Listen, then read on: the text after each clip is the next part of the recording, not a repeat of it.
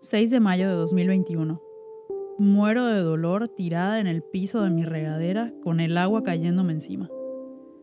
Horas más tarde, estoy acostada en la cama del hospital. Así empezó mi historia. Hola, mi nombre es Cintia Estrada, soy arquitecta.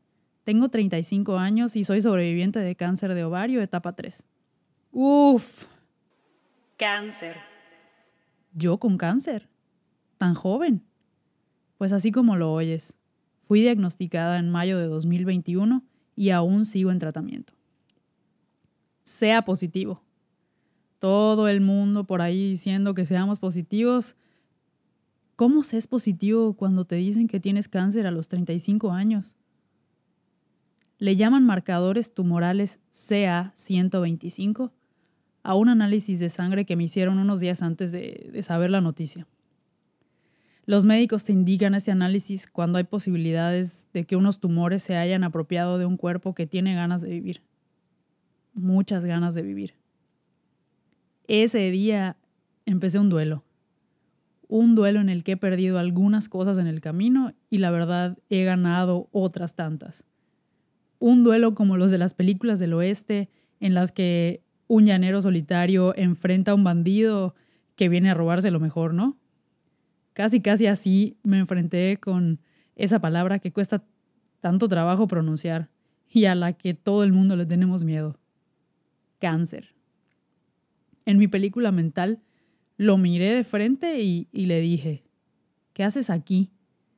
Fuera de mi cuerpo. No te queremos. ¿Quién te llamó? Quiero seguir viviendo mi vida sin privaciones ni limitaciones. Así que si quieres librar un duelo, vamos. Te diré que me llamo Cintia, tengo 35 años y mi experiencia contigo va a servir para que otros no, no se sientan solos. ¿Que tenemos que convivir? Perfecto. Naveguemos entonces por las fases del duelo. Porque si has llegado hasta este punto, a este momento de mi camino, no voy a dejarte sin antes compartir con otros lo que ha significado. Eso y algunas otras cosas que no puedo repetir aquí, le dije al cáncer en mayo de 2021. Y por eso surge este podcast. Porque me hubiera gustado durante todo mi proceso tener un referente, alguien que hubiera pasado por lo mismo que yo, alguien a quien preguntarle qué sintió, qué reacciones físicas y emocionales tuvo. Eso te da un poco de seguridad, la verdad, un poco de paz, porque se te quita un poco la paranoia. Créeme que con esta enfermedad te puedes poner bastante paranoico. Además, te preguntas mil veces, ¿será que esto también le pasa a los demás?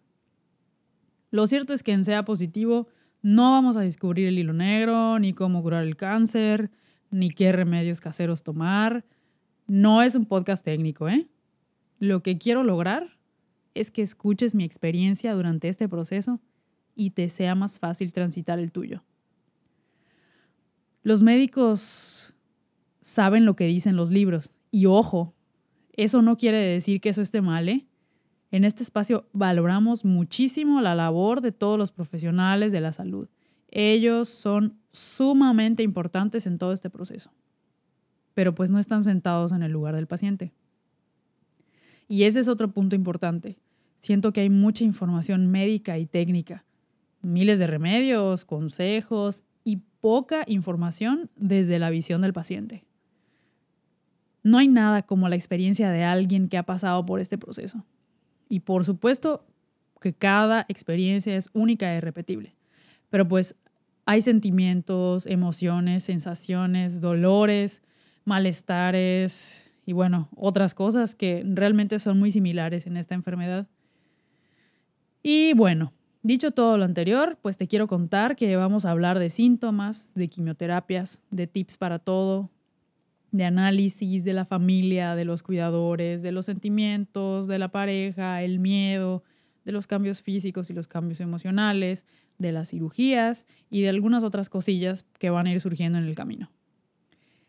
No sé si llegando hasta aquí todavía te preguntes por qué sea positivo. Pues bueno, te explico porque CA es la, abreviación lógicamente de la palabra cáncer Y pues es una parte, además, del nombre de los análisis que en mi caso ayudan a monitorearlo. Y pues positivo, pues son varias cosas, ¿no? En mi caso, el ser positivo a cáncer y pues el ser positivo en la vida. Y aunque aparentemente el cáncer se relacione con la muerte, este podcast tiene mucha vida. Te espero la próxima semana con el primer episodio de Sea Positivo. Hablaremos de qué es el cáncer y particularmente qué es el cáncer de ovario. Gracias por escuchar hasta aquí. Saludos desde mi humilde morada en Mérida, Yucatán, México.